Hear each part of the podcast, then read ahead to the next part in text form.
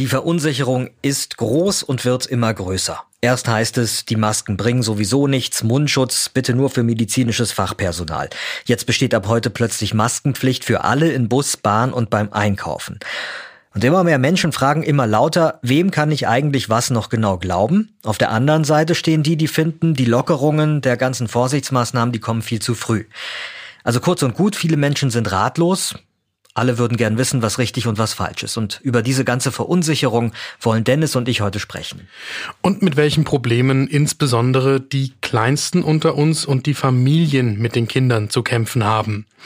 Die Kita- und Kindergartenkinder, zu denen befragen wir heute Professor Dr. Sabine Walper vom Deutschen Jugendinstitut. Und die hat natürlich auch Ratschläge für Eltern parat. Klartext Corona. Infos, Hilfe, Zusammenhalt. Ein Podcast von gesundheithören.de und der Apothekenumschau. Ich bin Peter Glück und wir begleiten Sie täglich, beantworten Ihre Fragen in der Corona-Krise und versorgen Sie mit verlässlichen, gut verständlichen und aktuellen Informationen. Mein Name ist Dr. Dennis Ballwieser. Heute ist Montag, der 27. April 2020. Jetzt gehöre ich ja selber zu denen, die hier seit geraumer Zeit täglich mit Nachrichten und Meinungen zu Corona sich intensiv beschäftigen. Und trotzdem bin ich selber immer weiter verunsichert. Das ist irgendwie eine ganz interessante Geschichte, finde ich. Weil ich auch nicht immer klar einordnen kann, wie viel Bestand bestimmte Dinge haben, auch die, die wir hier in unserem Podcast erzählen. Ja, das ist verständlich, weil sich ja auch tatsächlich das Wissen über Corona, den Effekt von Dingen, die wir tun rund um dieses Virus und wie sich das auswirkt, das Wissen, das erarbeiten wir uns gerade erst. Und wir erleben jetzt gerade live, wie die Wissenschaft lernt, mit diesem Virus umzugehen. Und ich pack's mal in ein mit Sicherheit auch wieder schiefes Bild hinein. Es ist nie schön, das Meerschweinchen in einem solchen Versuch zu sein. Und da sind wir gerade alle miteinander. Es findet notwendigerweise gerade ein Feldversuch an Coronavirus SARS-2 und Covid-19 statt und wir müssen Schritt für Schritt und Woche für Woche herausfinden, welchen Effekt unser Verhalten hat und wie wir es dann alle miteinander anpassen wollen. Und da kommt noch was anderes dazu. Wir lernen gerade auch zum ersten Mal in Deutschland nach dem Krieg, wie man eine solche Gesundheitskrise in einer Demokratie miteinander verhandelt. Das hat es ja auch noch nie gegeben in dieser Akutheit. Das ähnlichste Beispiel, das jetzt auch von anderen schon bemüht worden ist dazu, mag HIV und AIDS gewesen sein. Aber der dramatische Unterschied ist, dass es im Verhältnis eine viel kleinere Gruppe der Bevölkerung betroffen hat und dass HIV-Aids viel langsamer erst eine solche Bedeutung erlangt hat als jetzt SARS-CoV-2. Weil ja der Infektionsweg auch ein ganz anderer war ganz und sich das nicht so rasant entwickeln konnte. Viel schnellere Entwicklung und automatisch die gesamte Bevölkerung betroffen. Und deswegen sind wir hier in diesen Feldversuch quasi hineingeraten. Und da kann man noch so viele Planspiele vorher machen. Es wird jetzt auch immer wieder referenziert auf die Planspiele der Bundesregierung aus dem Jahr 2012 und dass man doch daraus hätte andere Schlüsse ziehen müssen oder können. Welche Planspiele meinst du da jetzt genau? Naja, es gab ja Überlegungen ziemlich genau zu solchen Pandemieplänen. Sowas wird ja immer mal wieder theoretisch durchgespielt. Auch der Katastrophenschutz ganz allgemein beschäftigt sich immer wieder mit Szenarien wie auch dem einer Epidemie oder Pandemie. Aber so etwas einmal theoretisch durchzuplanen am grünen Tisch quasi oder das dann live zu erleben, das ist ja eine völlig unterschiedliche Sache. Wir haben es aber hier eben nicht nur mit Wissenschaft zu tun, wir haben es hier nicht nur mit Planungen zu tun, sondern wir sind auch im Bereich von ethischen Fragen ganz stark ja, ja mittlerweile angekommen. drin im Leben. Ja, genau. Die, die Schwierigkeit ist ja, Wissenschaft ist normalerweise für uns etwas, was nicht in unserem Leben stattfindet. Ich wollte übrigens nicht sagen, dass Wissenschaft ansonsten abgekoppelt von ethischen Fragen wäre natürlich. Das ne? auch nicht, das auch Das nicht. Aber nicht. nein, aber normalerweise ist Wissenschaft für uns etwas, was relativ relativ weit weg ist von unserem persönlichen Erfahren im Alltag. Weil es ja auch nicht so unmittelbar äh, Nein. Einfluss hat auf unser Leben. Ganz, ganz genau. Wir akzeptieren, dass irgendwie es was mit dem Mondflug zu tun haben soll, dass wir heute Teflonpfannen haben. Das ist schon sehr abstrakt, aber das ist quasi das konkreteste Beispiel, was vielen Menschen dann einfällt. Ja? Aber jetzt zu sagen, wir sind mitten in einem wissenschaftlichen Experiment, aber das betrifft unseren Alltag im Leben und engt unsere Freiheit auch ganz dramatisch ein. Und das berührt eben auch unser ethisches und moralisches Empfinden, weil es uns ganz persönlich im intimsten Lebensbereich beeinträchtigt. Bundestagspräsident Schäuble, der hat ja in einem Interview gerade gesagt, und er ist auch nicht der Erste, dass ähm, nicht alles dem Schutz des Lebens unterzuordnen sei. Das ist ja ein Satz, der ehrlich gesagt auch Verunsicherung bei mir auslöst, weil da geht's ja schon auch darum, Menschenleben irgendwie abzuwägen gegen wirtschaftliche, soziale Aspekte und so weiter. Jetzt auf der einen Seite geht es mir da wie dir. Das finde ich auch erstmal ein Satz, der mich stocken lässt und wo ich sage, im Moment, in welche Diskussionsrichtung kommen wir denn jetzt gerade? Und beim zweiten Nachdenken machen wir so etwas jeden Tag. Wir haben in Deutschland nach wie vor grundsätzlich eine Freiheit der Geschwindigkeit auf Autobahnen. Und das ist jeden Tag die Abwägung der Freiheit des Einzelnen, schnell fahren zu können, versus die Wahrscheinlichkeit, dass jemand durch einen Autounfall zu Tode kommt. Und wenn ich das jetzt sage, dann löst das sofort eine hochemotionale Debatte aus und ganz viel Abwehrreaktion und das kann man nicht miteinander vergleichen. Aber wir machen so etwas ständig. Wir machen das übrigens auch im medizinischen Bereich, wenn wir über die Frage diskutieren, ist es sinnvoll oder vielleicht sogar geboten, für bestimmte Krankheiten eine Impfpflicht einzuführen. Damit würde ich auch wieder die Freiheit des Einzelnen einschränken, zugunsten der Überlebenswahrscheinlichkeit von besonders schutzwürdigen Menschen, deren Immunsystem eine Impfung nicht aushalten würde. Und ich unterstelle jetzt auch mal, dass jemand, der Dinge schon durchdenken kann, wie Wolfgang Schäuble, damit nicht meint, dass wir den Schutz des Lebens irgendwo hintanstellen sollten. Ich glaube eher, dass es genau darum geht, eine sehr schwierige, aber differenzierte Diskussion darüber zu führen, welche unserer Freiheiten und Grundrechte wir wann, wie stark einschränken, um Leben zu schützen. Und das ist schwierig, weil es ja immer bedingt, dass wir es dann ausprobieren müssen. Und dann sind wir wieder in diesem Experiment. Und dann werden Menschen zu Schaden kommen. Das ist auch jetzt gerade eben schon so. Wir haben jetzt diese Lockerungsübungen, wo wir bestimmte Regeln, die die letzten vier Wochen gegolten haben, aufheben. Und jetzt halten alle, die sich da mit den Zahlen beschäftigen und ein bisschen was von Virologie und Epidemiologie verstehen, ganz extrem die Luft an und dazu gehöre ich auch, mhm.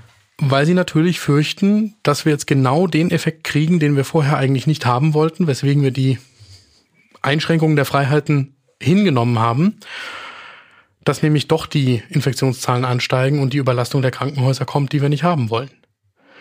Und das ist eben ein sehr schmaler Grad, auf dem wir da wandeln. Ganz ehrlich, ich verstehe das ja, woher das kommt. Also, dass die Leute lockerer und leichtsinniger jetzt auch werden und ähm, das genießen, dass jetzt nicht mehr ganz so strenge Regeln gelten, auch wenn das dann wieder in die in die andere Richtung vielleicht ausschlägt. Aber die Wahrnehmung der Menschen ist, die befürchtete Katastrophe bei uns, die ist jetzt ausgeblieben und ähm, man kann ja irgendwie auch nicht monatelang in Angst leben. Ja, ich versuche noch mal, das jetzt ein Stück weit vielleicht auf die etwas praktischere Ebene zu heben von dem sehr theoretischen, was ich gerade gesagt habe.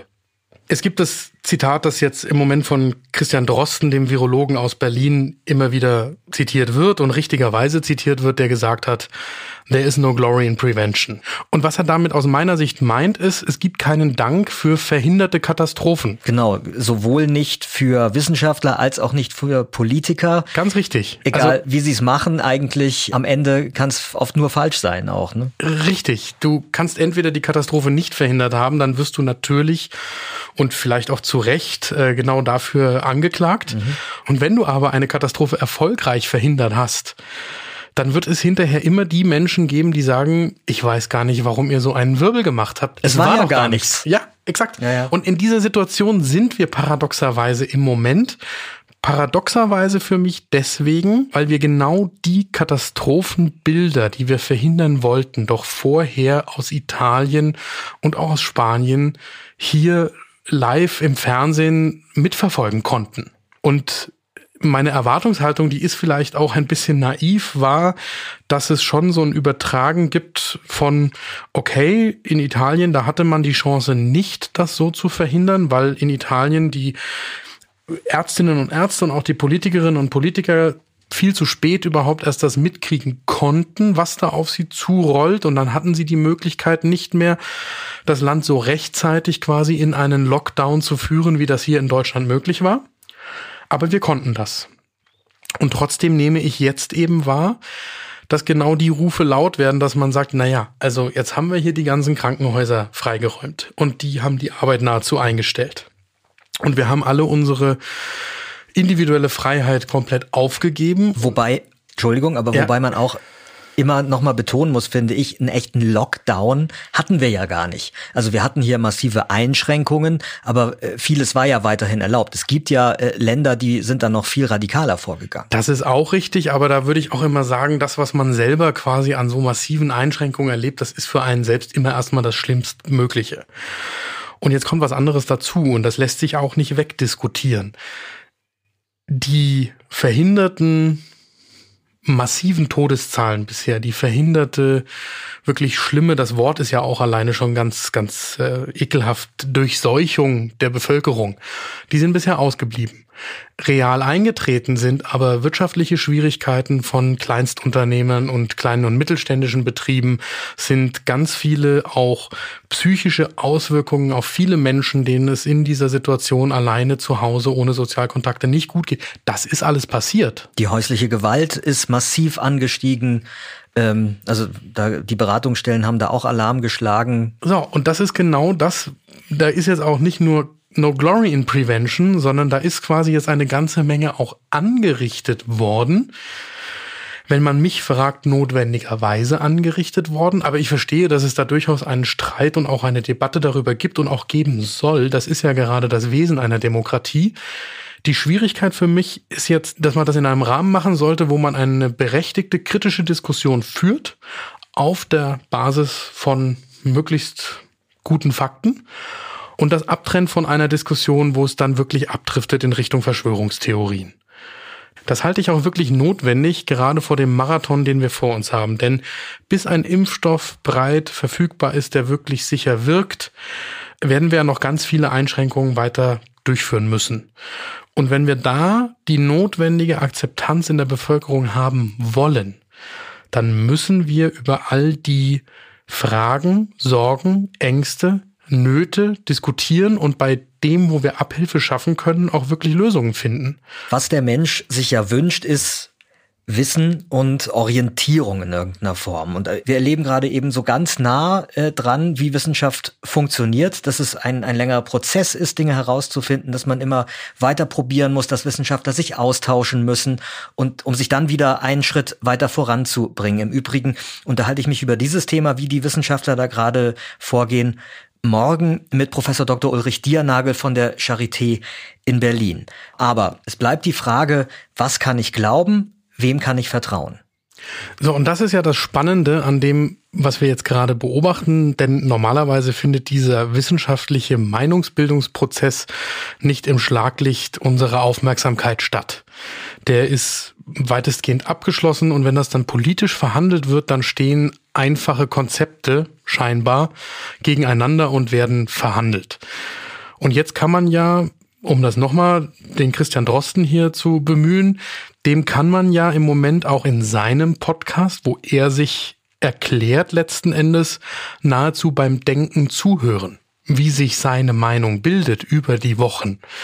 Und das hat auf der einen Seite etwas sehr Faszinierendes, weil man da eben auch erkennt, wie Wissenschaft zu Schlüssen kommt, aber es hat auch was Verunsicherndes, weil es eben keine klaren Antworten auf doch eigentlich relativ simple Fragen gibt. Und das ist ja auch das, was wir hier versuchen, dass wir immer das nehmen, was wirklich eine gesicherte Information ist und erklären, warum die Regeln so sind, wie sie im Moment sind und was wir für sicher halten und wo wir noch große Fragezeichen dran haben. Das führt dazu, dass man dann bei vielen Fragen im Moment noch eine Unsicherheit aushalten muss. Und das ist gerade das Schwere. Ich kann, das machen wir hier von Anfang an, heute eben sehr gut sagen, Händewaschen bringt was. Das reduziert die Virenlast auf den Händen. Ich kann auch sagen, in die Ellenbeuge niesen oder ins Taschentuch niesen und das wegschmeißen bringt auch was. Mhm. Ich weiß, dass Abstand halten von einem Menschen was bringt. Ich weiß, dass so wenige soziale Kontakte wie möglich etwas bringen. Beim Mund-Nasenschutz sind wir vom ersten Tag an schon in der Diskussion, ob das was bringt oder nicht. Und da ist es jetzt so, das ist auch wieder ganz spannend. Wir wissen immer noch nicht, ob es so viel bringt, wie man glauben möchte, aber wir machen es jetzt mal für den Fall, dass es das bringt. Und dann ist das auch okay. Das ist ja auch das Spannungsfeld in unserer Diskussion hier immer, dass ich sage, ich kann wunderbar für eine Mund-Nasenschutzpflicht sein in der Öffentlichkeit, obwohl ich noch nicht weiß, ob es das wissenschaftlich bringt. Aber hier steht jetzt für mich der potenzielle Nutzen höher als die Einschränkung im Alltag weil es akzeptabel ist, einen Mund-Nasenschutz tragen zu müssen. Daran hängt halt eben aber ja immer noch der Umgang mit, mit dem Teil, ne? Richtig. Und vor allem hängt am Mund-Nasenschutz, dass ich die vier anderen Punkte, die ich eben genannt habe, Hände waschen, Niesetikette, Abstand halten, so wenig Sozialkontakte wie möglich, nicht unter den Tisch fallen lassen darf. Ansonsten kann der Mund-Nasenschutz sogar gefährlich sein, weil er mich unvorsichtig werden lässt. So, und das eine ist dann, dann haben wir relativ wenige Sicherheiten, die auch immer wieder transportiert werden müssen und über die wir immer wieder reden müssen. Und demgegenüber stehen die Unsicherheiten. Wann kommt die Impfung? Wird es ein Medikament geben, das gezielt auf Covid-19 anzuwenden ist? Wann haben wir die Antikörpertests, damit wir rausfinden können, wer es schon hatte und vielleicht die ganzen Regeln nicht mehr beachten muss? Und da ist vor allem Geduld gefragt und dann müssen wir eben auch noch verhandeln, wie gehen wir im Alltag damit um. Wo jetzt die Lockerungen bisher noch nicht greifen, das ist ja der Bereich Kindergarten, Kinder, Kita, Kinder. Die scheinen da oft, so ist das Empfinden vieler Eltern zumindest, an letzter Stelle zu kommen. Jetzt dürfen erstmal Schülerinnen und Schüler zurück in die Schulen, die ihren Abschluss machen sollen. Über die Grundschüler wird dann auch viel diskutiert, aber die Kitas kommen irgendwie oft zuletzt. Dabei ist gerade für die Kleinen, die viel Bewegung brauchen, gerade für die ist es schwer, so lange zu Hause zu sein. Wie die Kleinsten in der Gesellschaft das empfinden und verarbeiten und was das für die Eltern auch bedeutet, darüber spreche ich heute mit Professor Dr. Sabine Walper. Sie ist Forschungsdirektorin am Deutschen Jugendinstitut in München. Frau Professor Dr. Walper, vielen Dank, dass Sie sich die Zeit für dieses Gespräch nehmen. Sehr gerne. Wenn es um Kinder und Jugendliche geht, in den Diskussionen um mögliche Lockerungen der Ausgangs- und Kontaktsperren, dann wirkt das auf mich oft so, als, ähm, ich sage das mal bewusst provokativ, als würde auf die Bedürfnisse nach Alter gestaffelt eingegangen und die Kleinsten kommen also als Letzte dran. Sehen Sie das auch so? Ja, das stimmt. Äh, wir haben wirklich sehr viel stärker die Schulkinder jetzt im Visier. Das ist auch richtig so, weil natürlich deren äh, ja, Schuljahr quasi in Frage steht. Das muss man auf jeden Fall intensiv betrachten. Aber wir müssen auch sehr viel stärker auf die Situation der kleinen Kinder achten. Da hat man manchmal das Gefühl, alle gehen so davon aus, für die Kinder, die gerade die Kleinen, ist es einfach das Beste, wenn sie zu Hause sind bei Muttern in Klammern und Vater und da vermissen sie nichts. Aber das stimmt so natürlich nicht. Für die Kleinen ging das ja auch wie für alle sehr plötzlich. Von einem Tag auf den anderen quasi durften die ihre Freundinnen und Freunde nicht mehr sehen und auch Oma und Opa nicht mehr. Und gerade die sind ja oft bei den Kleinen wichtige Bezugspersonen. Können Sie uns das mal erklären, was das mit einem kleinen Kind insbesondere macht, wenn es also plötzlich von Bezugspersonen so abgeschnitten wird? Ja, kleine Kinder haben ja auch ihr gewohntes soziales Umfeld. Sie haben es schon erwähnt, da gehören auch nicht nur die Eltern dazu, da gehören natürlich auch die Geschwister dazu. Mit denen sind sie ja jetzt auch in der Regel zusammen, sofern es Geschwister gibt. Aber auch gerade das Umfeld Kita gehört heute doch für die Mehrheit, die ganz große Mehrheit der Kinder zum ganz normalen Umfeld, selbst schon bei den Zweijährigen, die ja in hohem Maße, in steigendem Maße eingebunden sind, auch in die Kinderbetreuung, in die Tagesbetreuung sei es in der Kita oder in der Kindertagespflege. Und ähm, die Bezugspersonen, die Sie da haben, gerade auch die Gleichaltrigen, die Freunde, mit denen Sie ansonsten täglich zusammen spielen, mit denen Sie Ihren üblichen Tagesablauf haben, die fehlen den Kindern jetzt schon auch. Sie merken, das ist eine ganz andere Tagesstruktur, dass eingeschlossen sein in einem relativ engen Kreis von Personen, in dem sie sich jetzt bewegen, eben der Haushalt. Das ist für Kinder schon eine ganz andere Situation und man darf nicht unterschätzen, wie wichtig für die Kinder das Spielen ist. Also die Möglichkeit, sich auch im Spiel so ein bisschen zu verlieren und mit Freunden zusammen diese Zeit zu gestalten. Das können Eltern eigentlich nicht ersetzen alles ist plötzlich sehr anders geworden und da gibt's natürlich einen hohen Erklärungsbedarf. Aber wie spricht man denn am besten mit, mit so kleinen Kindern über Corona? Weil man möchte denen ja auch keine Angst machen, irgendwie mit einer ganz schrecklichen Krankheit und gleichzeitig muss man eben erklären, warum so vieles jetzt anders ist. Was sind da Ihre Tipps? Zum einen ist es wichtig, dass Eltern den Kindern erklären, warum jetzt alles anders ist. Das ist ja nicht selbstverständlich. Das erschließt sich den Kindern nicht ohne weiteres. Und insofern sind die Eltern da ganz wichtige Erklärer, Übersetzer von dem, was gerade alles passiert. Und natürlich sollte es den Eltern auch ein großes Anliegen sein, den Kindern dabei keine unnötige Angst einzuflößen. Insofern ist es wichtig, dass man darüber spricht, wie das funktioniert mit der Ansteckung. Dazu gibt es auch schöne Videos, kleine Erklärvideos für die etwas älteren Kinder, aber auch sehr anschauliche äh, Bilder, die so den Dominoeffekt erklären, die versuchen, das anschaulich zu machen, was im Infektionsgeschehen passiert, wie der Keim weitergegeben werden kann und warum es deshalb so wichtig ist, Hände zu waschen. Ja, das ist ja ein ganz einfaches Mittel, das auch Kinder gut verstehen, wo man sehr deutlich machen kann, wie auch jedes einzelne kleine Kind etwas beitragen kann kann, dazu die Situation einzufangen oder die Infektionskette zu unterbrechen. Also von daher, das ist ein Punkt, den kann man erklären. Und ansonsten, äh, wie gesagt, den Kindern sagen, vor allen Dingen, was auch gut funktionierende Schutzmaßnahmen sind, warum die Leute jetzt Masken tragen auf den Straßen, das ist für Kinder ja auch erstmal erklärungsbedürftig.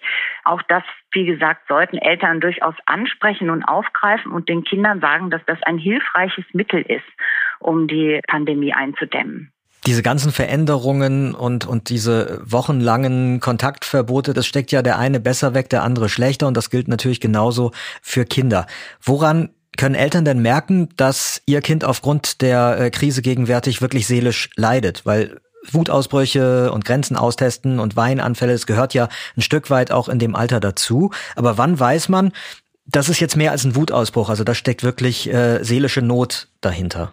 Also mit Unruhe zu reagieren, auch motorischer Unruhe ist für viele Kinder durchaus was Typisches, was so anzeigt, dass sie auch unter Strom stehen, dass sie unter Stress stehen. Und dann ist es natürlich gerade bei den Kleineren auch die gesteigerte Weinerlichkeit. Also dass man merkt, die Kinder sind auch sehr nah am Wasser gebaut. Ähm, sie, sie geraten schnell eher aus der Fassung. Sie brauchen viel mehr Beruhigung von Seiten der Eltern, weil sie eben auch merken, irgendwas ist besonders. Ähm, oft ist ja auch die Situation oder die Stimmung in der Familie angespannt. Das überträgt sich auch auf die Kinder und da schwingen sie mit. Da ist dann auch bei ihnen äh, liegen die Nerven oft stärker blank, ganz ähnlich wie es bei den Eltern der Fall ist. Darauf dann einzugehen, gerade wenn es einem selber nicht so gut geht, ist natürlich eine besondere Anforderung für die Eltern. Genau, also Angst und Sorge gibt's eben auch reichlich auf Seiten der Erwachsenen. Ne? Ja, viele haben, viele genau. haben auch Angst um, um ältere Familienangehörige, ähm, um die wirtschaftliche Situation und das spüren die Kleinen natürlich auch. Ja, diese Sorgen, die dann in die Familien hineinkommen über die Eltern, die die Eltern ja auch mit sich abmachen müssen, das ist auch etwas, was das Klima in der Familie verändert. Die meisten reagieren ähm, so, dass sie dann eher auch Dinge für sich behalten und äh, sozusagen sich innerlich mit ihren Sorgen beschäftigen und nicht mehr ganz so gut ansprechbar sind für andere Familienmitglieder, also gerade eben auch die Kinder, da immer weiterhin auch äh, gut auf die Kinder eingehen zu können und deren Sorgen und Nöte aufzugreifen, ist dann wirklich eine ganz besondere Herausforderung. Und da kann man reichlich Berichte von verzweifelten Eltern lesen, ähm, vor allem Eltern auch wirklich von kleinen Kindern, von Kita-Kindern. Die beschreiben da ihre Überforderungen und ihre Tränen. Und was würden Sie denen denn raten? Was können, was können die tun? Haben Sie irgendwelche Fertigkeiten an der Hand, wo Sie sagen können, machen Sie das, dann, dann wird die Situation besser?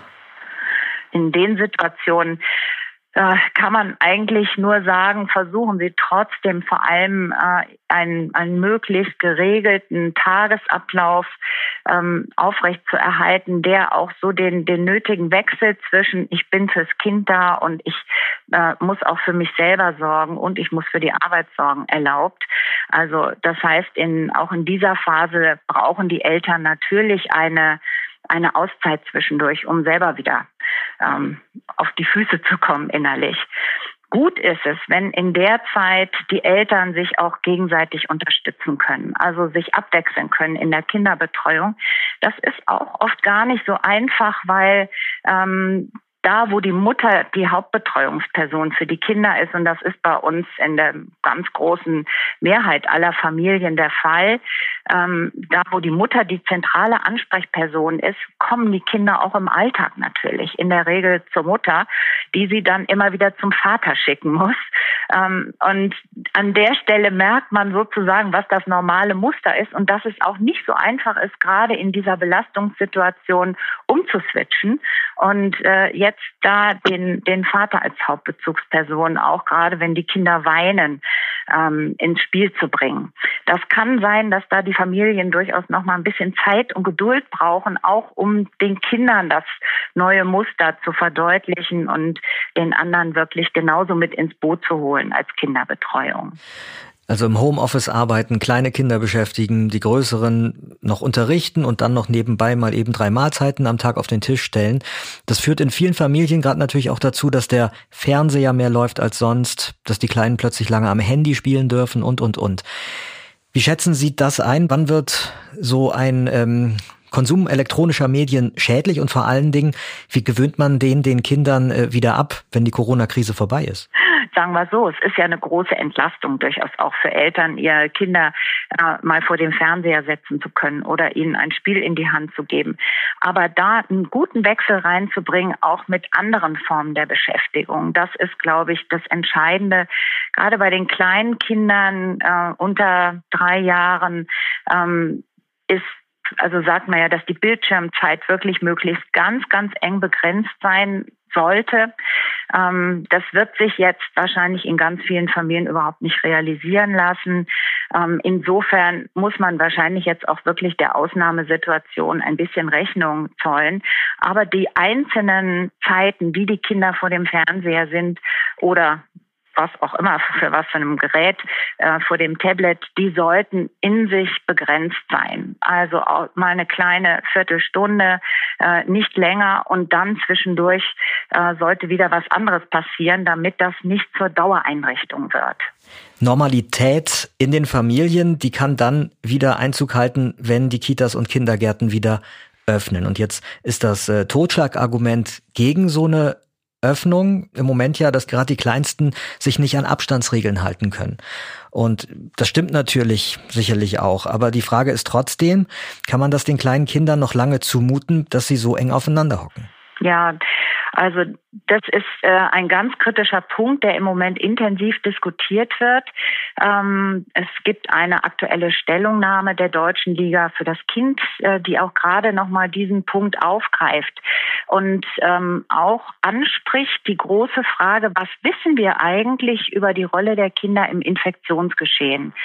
Also wir wissen, dass Kinder nur ganz, ganz selten schwer erkranken. Ähm, die meisten zeigen auch andere Symptome, gar nicht mal den üblichen Husten, wenn sie den Coronavirus in sich tragen, sondern eher Durchfall.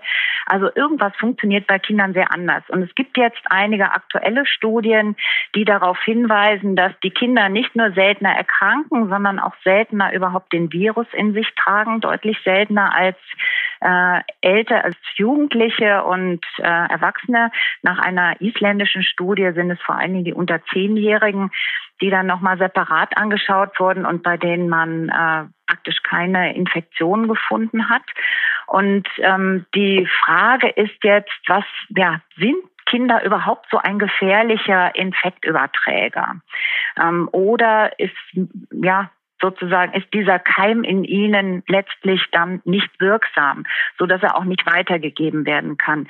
Das ist eine ganz wichtige medizinische Frage, wo ich denke, wir brauchen wirklich bald Aufschluss.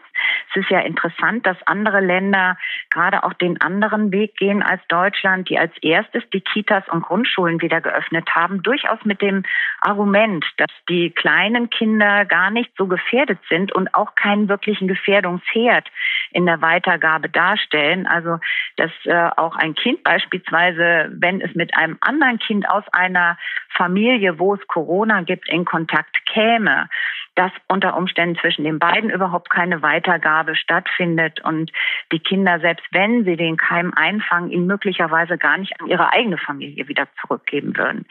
Ähm, das ist wichtig, weil man natürlich große Sorge hat, dass über die Kinder äh, jetzt vieles ausgetauscht wird an, an Viren und dass möglicherweise der Coronavirus sich dann auf die Betreuungspersonen überträgt ähm, oder in die Familien hineingetragen wird. Das will man auf keinen keinen Fall, und das ist ein ganz entscheidendes Anliegen, auch wirklich jetzt die Ausbreitung äh, der Corona-Pandemie einzudämmen.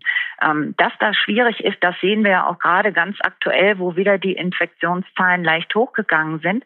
Aber das dürfte wenig mit den Kindern zu tun haben. Auf jeden Fall, wie gesagt, muss man da nochmal genau hinschauen, damit man jetzt auch die richtigen Entscheidungen trifft und nicht die jüngeren Kinder ähm, quasi unnötig äh, in der heimischen Haft behält, ja, mit den Eltern zusammen, sondern äh, sieht, ob es vielleicht viel weniger riskant ist als ursprünglich geplant, wenn man die Kitas wieder öffnet gibt ja auch Überlegungen dazu, dass man äh, in kleineren Gruppen beginnen könnte, dass man erstmal vor allen Dingen die Notbetreuung ausweitet auf weitere Gruppen, die es brauchen. Ähm, nicht nur die systemrelevanten, äh, die Eltern, die in systemrelevanten Berufen tätig sind, sondern auch andere Berufsgruppen und vor allen Dingen diejenigen, die jetzt äh, unter der Kombination von Homeoffice und Kinderbetreuung sehr darunter leiden und äh, einfach eine Entlastung brauchen. Für viele viele Eltern wäre es ja auch schon eine sehr große Entlastung, wenn sie stundenweise oder einen Tag in der Woche ähm, die Kinder gut betreut wüssten. Also es muss gar nicht so sein, dass es jetzt sofort den ganz normalen Kita-Alltag wieder gibt, aber dass man Schritte überlegt, wie kommen wir denn dahin, dass nach und nach Entlastung in diese Familien reinkommt und auch die Kinder wieder die Chance haben, mit ihren Freunden zu spielen. Das ist ein ganz wichtiger Punkt. Frau Giffey, unsere Familienministerin, hat dazu ja auch eine Kommission ins Leben gerufen, die sich jetzt ganz aktuell berät zu diesen Punkten. Und es ist sehr zu hoffen, dass wir da auch zu Einheiten einheitlichen Lösungen kommen, die Klarheit schaffen für die Länder, für die Kommunen, ähm, damit wir einen sozusagen geordneten Weg aus der Krise, aus der Corona-Krise jetzt nehmen können. Ich denke, gerade äh, Familien von Alleinerziehenden haben da sicherlich auch nochmal ganz besondere Nöte, die es in dem Zusammenhang auch zu berücksichtigen gilt. Ganz richtig. Also die Alleinerziehenden sind ohnehin in einer besonders schwierigen Situation. Also zum einen, weil sie jetzt im Haushalt wirklich alleine sind und niemanden haben, der ihnen unter die Arme greifen kann. Die Großeltern, die ja gerade bei Alleinerziehenden oft eine wichtige Rolle spielen, sind ja nun aus guten Gründen nicht mit eingespannt in, äh, in das Familienleben. Von daher sind, müssen Sie wirklich jetzt äh, alles, also viele, viele Aufgaben, viel mehr als sonst äh, alleine schultern. Und gleichzeitig haben viele Alleinerziehende auch Sorge, selbst da, wo der andere Elternteil sonst noch im Boot ist und ähm, in weiß ich nicht, jede zweite Woche oder einmal die Woche oder auch häufiger das Kind sieht und nimmt und ähm, auch in die Betreuung eingebunden ist. Ähm, selbst das funktioniert offensichtlich jetzt in Corona-Zeiten nicht wie gewohnt. Zum einen, weil die Eltern oft gesundheitliche Sorgen haben und äh, dann sagen, dann weiß ich nicht, ob der andere nicht doch mit jemandem zusammen war ähm, und den dann das Kind ansteckt und auf dem Wege uns alle hier infiziert. Aber auch es mögen auch andere Ängste und Sorgen und Vorbehalte gegenüber dem anderen Elternteil jetzt nochmal besonders deutlich werden und hervortreten, so dass viele äh, Trennungseltern wohl auch eher davon Abstand nehmen, die normalen Umgangsregelungen einzuhalten. Das ist, und das muss man sagen, ähm, entgegen den Vorgaben. Ja, also beispielsweise hier bei uns in Bayern ist ganz klar gesagt, dass die Umgangskontakte der Trennungskinder von der Kontaktbeschränkung ausgenommen sind. Also dass die Eltern an dieser Stelle möglichst auch die Normalität auch aufrechterhalten sollten. Und ich denke, das ist wirklich ein wichtiger Punkt, auch für die Kinder, doch an möglichst vielen Stellen noch äh, die, das bisherige Leben aufrechtzuerhalten. Mm, aber offensichtlich sind dann doch bei einigen Trennungseltern die Ängste zu stark, um das auch mm, ja, so weiterführen zu können. Diejenigen, die es schaffen, sind auch wirklich sehr, sehr dankbar, in dieser Situation doch nicht alleine zu sein, sondern auch noch einen zweiten mit an der Seite zu haben, der sich mit um das Kind kümmert. Und ähm, ja, vielleicht gibt es auch einige Familien, die im Nachhinein ähm, wo sich vielleicht auch Konflikte entspannen, dadurch, dass man jetzt äh, doch wertschätzend gegenüber dem anderen Elternteil ist, wenn der sich mit einbringen kann in die Kinderbetreuung. Das wäre sicherlich ein äh, sehr schöner Nebeneffekt. Frau Professor Dr. Walper vom Deutschen Jugendinstitut, vielen Dank für dieses informative Gespräch. Sehr gern geschehen. Das Coronavirus macht vor so gut wie keiner Region in der Welt Halt. Es trifft auch Menschen in Kriegsgebieten, Flüchtlingslagern, den ärmsten Ländern. Das Auswärtige Amt hat nun angekündigt, 300 Millionen Euro für humanitäre Hilfen bereitzustellen. Dieses Geld soll in Gesundheitshilfe sowie in Wasser- und Sanitätsversorgung fließen. Deutschland reagiert damit auf einen Hilferuf der Vereinten Nationen. Ich bin Peter Glück. Und ich bin Dr. Dennis Ballwieser. Wenn Sie Fragen haben, dann beantworten wir die sehr gerne hier im Podcast. Und wo wir selber nicht weiter wissen, da finden wir Experten, die es wissen. Fragen können Sie uns bitte jederzeit per E-Mail schicken an redaktion.gesundheit-hören.de. Und wir freuen uns sehr, wenn Sie uns eine gute Bewertung dalassen. Und am besten abonnieren Sie uns, dann verpassen Sie keine neue Folge. Klartext Corona. Ein Podcast von gesundheithören.de und der Apothekenumschau.